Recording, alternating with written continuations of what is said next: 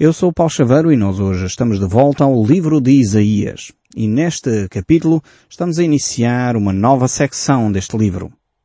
Nós no último programa olhamos um texto que se referia à cidade de Jerusalém.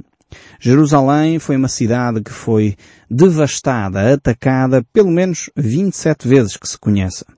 E foi ou totalmente ou parcialmente destruída durante esses ataques. Por isso o Templo de Salomão, o famoso templo, o grandioso templo de Salomão, eh, foi sendo enterrado progressivamente por essa destruição.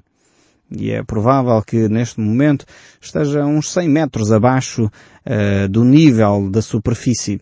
E tem sido escavado pelos arqueólogos atuais uma tentativa de recuperar de facto esse monumento grandioso uh, que era o templo que Salomão mandou construir. E efetivamente hoje uh, sobra pouco na cidade de, Jerusalém e os uh, judeus uh, rumam até aquele lugar onde tem o Muro das Lamentações, uma parte que ficou, uma pequena parte que ficou deste grandioso templo. O templo que Jesus Cristo, de alguma forma, quando esteve entre nós, disse que poderia ser destruído em três dias e reconstruído. É óbvio que Jesus estava ali a falar do seu próprio corpo, da sua morte, mas também dizendo que no fundo os templos, as paredes, de nada servem. Durante o tempo de Jesus já o templo tinha sido reconstruído várias vezes e aquele que Jesus via era o templo chamado o Templo de Herodes, que tinha sido mandado reconstruir por Herodes. Mas no fundo os fundamentos ainda eram os mesmos uh, praticamente do Templo de Salomão. Mas vamos então voltar aqui ao nosso texto bíblico e seguir hoje uh, aqui aquilo que Deus tem para nos dizer neste capítulo 29, no verso 9. Diz assim a palavra de Deus. Estatelai-vos e ficai estatelados. Cegai-vos e permaneceis cegos. Bêbados estão, mas não de vinho. Andam cabaleando, mas não de bebida forte. Uh, como diz o nosso povo, o maior cego é aquele que não quer ver. E no fundo o que Isaías está aqui a querer dizer é exatamente este tipo de comportamento que muitas vezes as pessoas têm e não querem ver a realidade. Preferem não identificar quem é a pessoa de Deus. Preferem esconder os seus olhos daquilo que é a verdade. E por isso mesmo mantêm-se cegos. Querem continuar na sua cegueira espiritual. Infelizmente o nosso país hum, tem muitas destas situações. Temos recebido alguns telefonemas eh, que nos alegram muito o nosso coração saber o que Deus está a fazer na vida de muitos milhares de portugueses pelo país fora, mas ao mesmo tempo fico triste quando vejo pessoas que se dizem cristãs, que dizem que vão até à igreja ou à missa, e no entanto, quando se trata de ouvir a palavra de Deus, são os primeiros opositores. Alguma coisa não está correta na nossa mentalidade. Alguma coisa não está bem. É como este texto de Isaías que nos fala aqui, que as pessoas andam cambaleando, mas não de bebida forte, andam, andam tontas, andam, enfim, quase bêbadas por causa da correria da vida, por causa do ritualismo, por causa das suas coisas, mas não querem ouvir aquilo que a palavra de Deus nos diz. Era fundamental que cada um de nós, como cristãos, voltássemos aos fundamentos do cristianismo, voltássemos àquilo que é vital na nossa fé cristã, voltássemos à palavra de Deus. Isto é vital. Eu não conheço realmente cristão sério que não ama a palavra de Deus é fundamental para a nossa fé cristã. Eh, alguns costumam dizer uh, que no fundo o cristianismo é uma das religiões do livro. O cristianismo é aquela religião que volta sempre à palavra de Deus. Há três grandes religiões que têm um livro como base da sua fé. Temos o cristianismo, temos o judaísmo e temos o islamismo. E de facto essas três grandes religiões, todas elas têm um, livro como base uh, da sua crença. E nós cristãos precisamos voltar àquilo que é o livro fundamental para nós, que é a Bíblia. Quando alguma pessoa se diz cristã e rejeita a mensagem da Bíblia, rejeita ouvir os ensinos da Bíblia, eu pergunto que tipo de cristão uh, é essa pessoa, que tipo de cristianismo essa pessoa vive se ela não conhece os ensinos de Cristo. Precisamos de conhecer aquilo que Cristo nos ensinou. E aquilo que Cristo nos ensinou, que é a grande verdade do cristianismo, que é aquilo que Deus deseja que nós vivamos, é ama o teu próximo como a ti mesmo. E ama a Deus de todo o teu coração, de toda a tua alma, de toda a tua força, de todo o teu entendimento. Estes são os dois grandes mandamentos e até neste caso eu inverti. Primeiro é amar a Deus e depois amar o próximo. Mas comecei pelo aspecto relacional porque muitas vezes há pessoas que se dizem cristãs e o que fazem é perseguir os outros, é maltratar os outros, é criar mau ambiente à sua volta. Isso não é uma atitude cristã. Uma atitude cristã é amar, como diz Jesus, até os próprios inimigos. E isto é, é, algo impossível ao ser humano. Só é possível pela graça de Deus. Só é possível pelo Espírito Santo que habita em nós. Só é possível quando Cristo molda o nosso caráter. Eu não sei como é que é consigo. Eu conheço-me a mim próprio. Eu sei quais são as minhas limitações, as minhas dificuldades.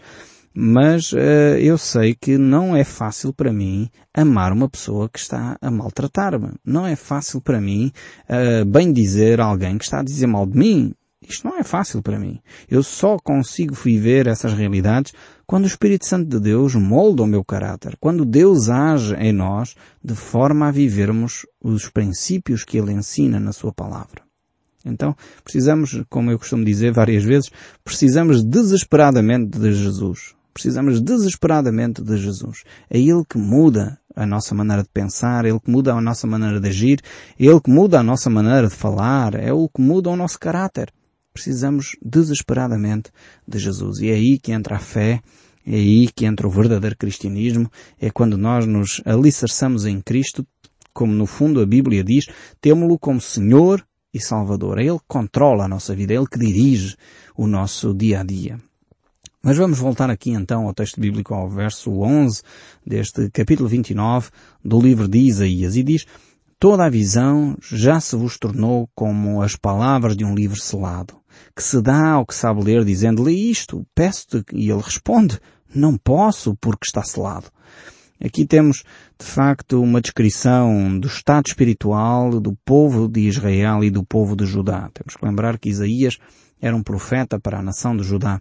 E aqui o povo, no fundo, tinha muito pouco conhecimento das Escrituras. Ou seja, a palavra de Deus, é o que está aqui o texto bíblico a dizer, toda a visão, todo aquilo que era a palavra de Deus se tornou num livro fechado. Num livro selado. Aqui a ideia de um livro selado é um livro que não se pode abrir. Só pode abrir quem consegue, enfim, ou quem tem autorização para quebrar aquele selo. Uh, e é por isso que a pessoa, quando é desafiada a ler, ela responde, eu não posso porque está fechado, não, não consigo compreender. Ainda que aqui está a usar mais uma vez uma metáfora, Isaías está a usar uma metáfora, uma imagem, Uh, no fundo o que as pessoas estão a dizer é quando leem as letras daquele livro não conseguem perceber absolutamente nada do que lá está escrito. E no fundo é o que acontece infelizmente com muitas pessoas que pegam na Bíblia. Muitas pessoas pegam na Bíblia e olham para a Bíblia e dizem, bem, isto parece um livro selado, parece um livro que eu não entendo, não percebo nada do que está aqui escrito. A Bíblia é um livro relativamente simples. A Bíblia é um livro que quer transmitir o coração de Deus ao homem. A Bíblia é um livro que quer trans transportar para nós o amor de Deus. E quando nós abrimos a Bíblia e deixamos o nosso espírito ser tocado pelo Espírito de Deus, então aquele livro que parecia selado, difícil de compreender, passa a ser fácil de entender. Claro está que, como tudo na vida, é uma aprendizagem. Eu gosto muito de uma expressão que Jesus usa no Evangelho de João, capítulo 3, que ele diz que necessário nos é nascer de novo. E o que é nascido da carne é carne, e o que é nascido do espírito é espírito. Necessário vos é nascer de novo. É necessário nascer do espírito. Quando nós temos este novo nascimento espiritual, aquilo que é espiritual passa a fazer sentido para nós. Não é tudo automático, não é tudo de imediato.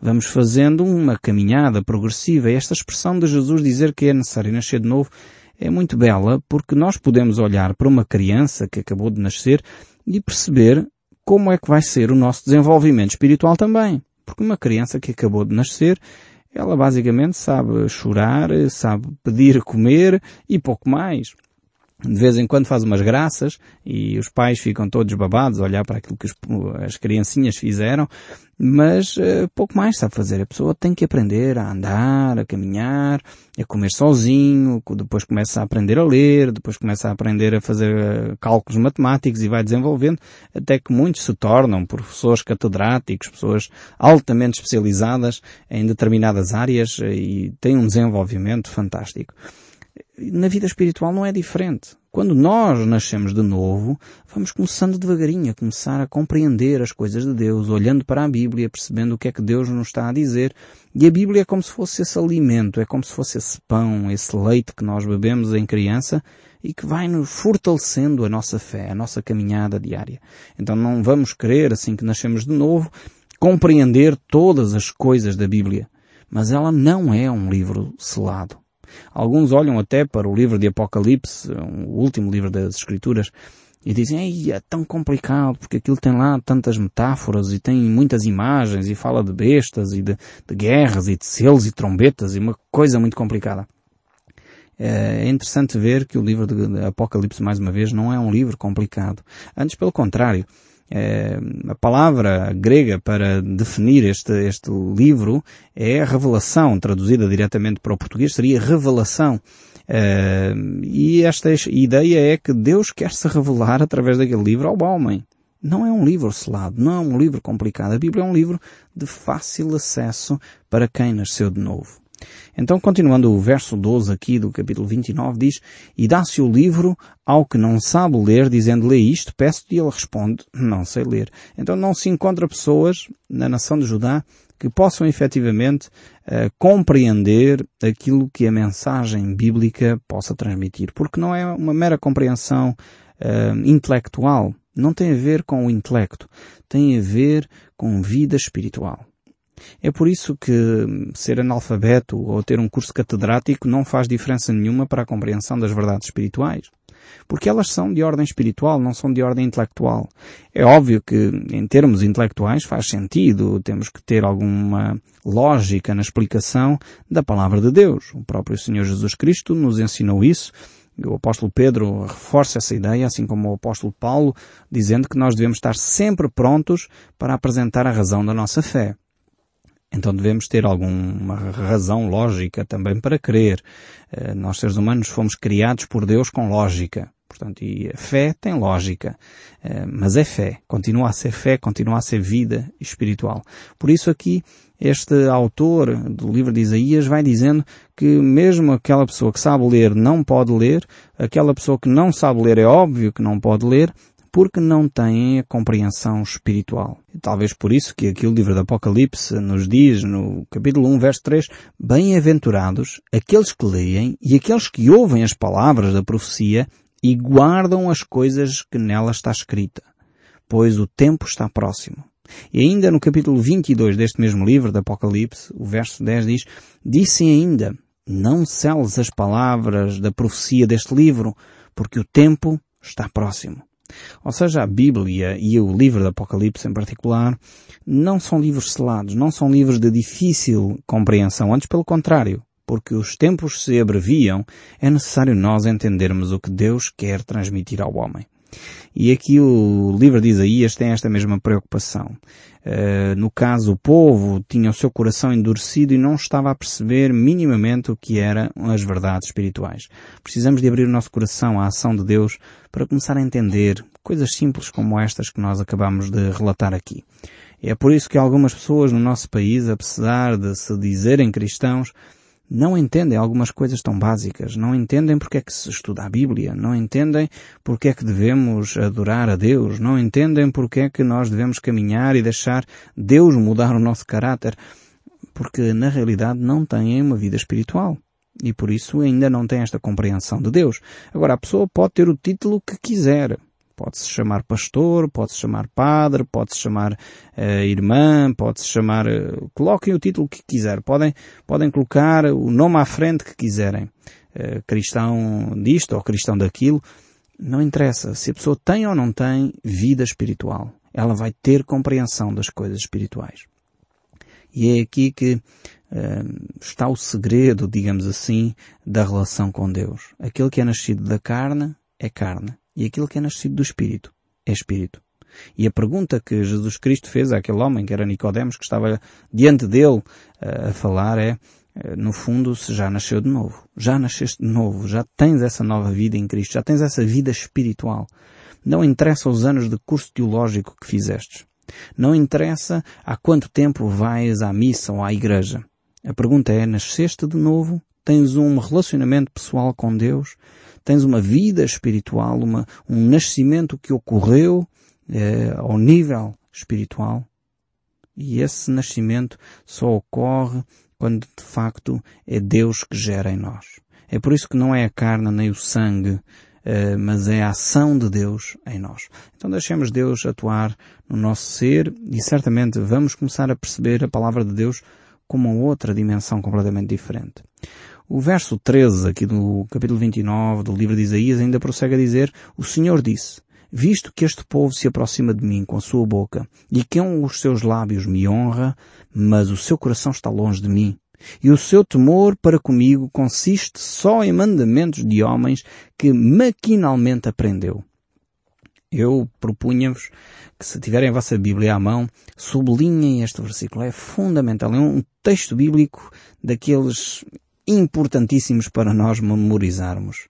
Eu vou repetir porque de facto ele merece que nós dediquemos toda a atenção a cada palavrinha que aqui se diz. Diz o Senhor, esta é a palavra do nosso Deus, visto que este povo se aproxima de mim com a sua boca e com os seus lábios me honra. Vejam bem, o povo vai até Deus e tem um linguajar Parece interessante, parece espiritual, mas vejam o que é que acontece no íntimo do seu coração. Mas o seu coração está longe de mim, diz o Senhor. Ou seja, as pessoas dizem palavras bonitas, mas no coração há amargura, no coração há ódios, no coração há ressentimentos. E isto é estar longe de Deus. A pessoa não entendeu o espírito da ação de Deus na vida do homem. Depois o texto prossegue, e o seu temor para comigo consiste só em mandamentos de homens que de uma forma como uma máquina, maquinalmente aprendeu. Ou seja, há pessoas que seguem determinados rituais. Olha, é preciso saber os dez mandamentos, é preciso saber os sacramentos, os pecados eh, morais, os pecados veniais, os pecados mortais. É necessário saber essa listagem todas e assim já estamos numa vida espiritual. Deus está a dizer isto, isto não interessa para nada. Ele não tem prazer neste tipo de relacionamento. O seu coração está longe de mim. Deus não deseja estabelecer uma nova religião. Deus quer um relacionamento. Deus quer desenvolver connosco um relacionamento. E é isso que Ele apela para si. Ele quer o seu coração. Não quer simplesmente palavras bonitas. Não quer cerimónias interessantes. Não quer muitos trajes e andores. Ele quer um coração sincero. Um coração humilde como diz Miqueias, que andes humildemente com o teu Senhor. Se ele quisesse aparato, se Deus quisesse aparato, se ele quisesse, ele disse ao povo de Israel, se eu quisesse sacrifícios, se eu quisesse sangue de animais, eu tenho a natureza inteira para fazer esses sacrifícios. Eu não preciso de sangue de animais, eu não preciso de nada de vocês. Eu quero um relacionamento de amor. Quando nós compreendemos este coração deste Deus, que é um Deus de amor, a nossa concepção da vida religiosa muda completamente. Porque Deus não quer, os rituais só são importantes enquanto eles revelam um coração sincero. A partir do momento que aquilo é ritual oco, deixa de fazer sentido. Deixa de fazer qualquer sentido para a nossa vida. Precisamos de transformar a nossa mente, diz o apóstolo Paulo, no livro de Romanos capítulo 12. E eu concordo com ele. Precisamos de uma renovação completa e profunda do nosso entendimento. O verso 18 deste capítulo, vamos fazer um pequeno salto para ver o que diz ainda mais este capítulo. Naquele dia os surdos ouvirão a palavra do livro e os cegos livres já da escuridão e das trevas as verão. Os mansos terão regozijo sobre regozijo no Senhor e os pobres entre os homens se alegrarão no Santo de Israel. Mais uma vez aqui uh, Isaías vai usar esta expressão naquele dia. E quando ele diz isto é como se fizéssemos uma viagem no tempo. E viajamos milhares de anos para a frente, para o futuro, e caímos no milénio. Aterramos no milénio. Onde Jesus vai transformar toda a natureza, vai acabar a doença, vai acabar a enfermidade, vai acabar a miséria, a pobreza, as lágrimas. Naquele dia, diz o texto bíblico, então Deus vai reinar. E esta é a grande grande mensagem da palavra de Deus. Estamos no verso 22 e ele diz, Portanto, acerca da casa de Jacó, assim diz o Senhor que remiu a Abraão. Jacó já não será envergonhada, nem mais empalidecerá o seu rosto. Mas quando ele e os seus filhos virem a obra das minhas mãos no meio deles, santificarão o meu nome. Sim, santificarão o santo de Jacó e temerão o Deus de Israel. Isto santificar o nome de Deus é algo fundamental para nós. Em primeiro lugar, isto significa que a nossa vida é de facto transformada. E realmente podemos viver esta santidade de Deus uh, no dia a dia. Muitos dizem-se cristãos, mas continuam sem que Cristo esteja em primeiro lugar na nossa vida. Santificar o nome de, de Deus é colocar Deus em primeiro lugar. Não é colocar o cônjuge em primeiro lugar, não é colocar os filhos em primeiro lugar, não é colocar a carreira em primeiro lugar, não é colocar os bens materiais em primeiro lugar. Santificar o nome de Deus é colocar Deus em primeiro lugar. E dessa forma nós chegamos aqui ao capítulo 30 do livro de Isaías e neste capítulo vamos agora ver uh, a nação de Israel uh, numa situação difícil ela vai começar a haver um desafio, de alguma forma, por causa da nação assíria que vem contra eles. E vamos ver o que é que acontece a este povo aqui. E diz assim o texto bíblico, começando por uma expressão, ai dos filhos rebeldes. Começa por uma expressão terrível, esta, este texto bíblico. Ai dos filhos rebeldes, diz o Senhor, que executam planos, que não procedem de mim e fazem alianças sem a minha aprovação, que acrescentam pecado sobre pecado, que descem ao Egito sem me consultar, buscando refúgio em Faraó e abrigo à sombra do Egito. Temos aqui este decreto de Deus por causa da má atitude uh, do povo de Israel. Eles de facto perderam esta ideia de que Deus cuida deles. E por isso começaram a fazer alianças. E Deus continua a dizer, ai dos que descem ao Egito. Isto no capítulo 31, verso 1. E buscam socorro nos cavalos. Deus de facto está triste porque o povo de Israel procura uh, socorro noutras coisas que não em Deus. E quando nós fazemos isso, de facto perdemos a esperança. Por isso que o salmista nos deixa no Salmo 20, verso 7, uns confiam em carros, outros em cavalos, nós, porém, nos gloriamos em o nome do Senhor nosso Deus. Deus aqui não está a fazer uma apologia ao abandono, à preguiça, não, nunca Deus faz essa apologia. Mas quando nós confiamos nos carros, quando nós confiamos nos bens materiais, quando nós confiamos na nossa capacidade, estamos mal. O povo de Judá foi liberto porque confiou em Deus. Ele não confiou uh, na sua capacidade militar, porque ele não tinha capacidade militar para fazer frente à Síria naquela época. Mas Deus protegeu aquela nação por causa da sua promessa que tinha feito ao povo de, de Judá. E eles confiaram nesta promessa e por isso foram livres pela mão do Senhor. A minha pergunta para finalizar o nosso programa é: em quem você confia? Eu espero sinceramente que você possa depositar a sua confiança em Deus que você fique a meditar nesta palavra e neste som deste livro. Até ao próximo programa e que Deus o abençoe ricamente.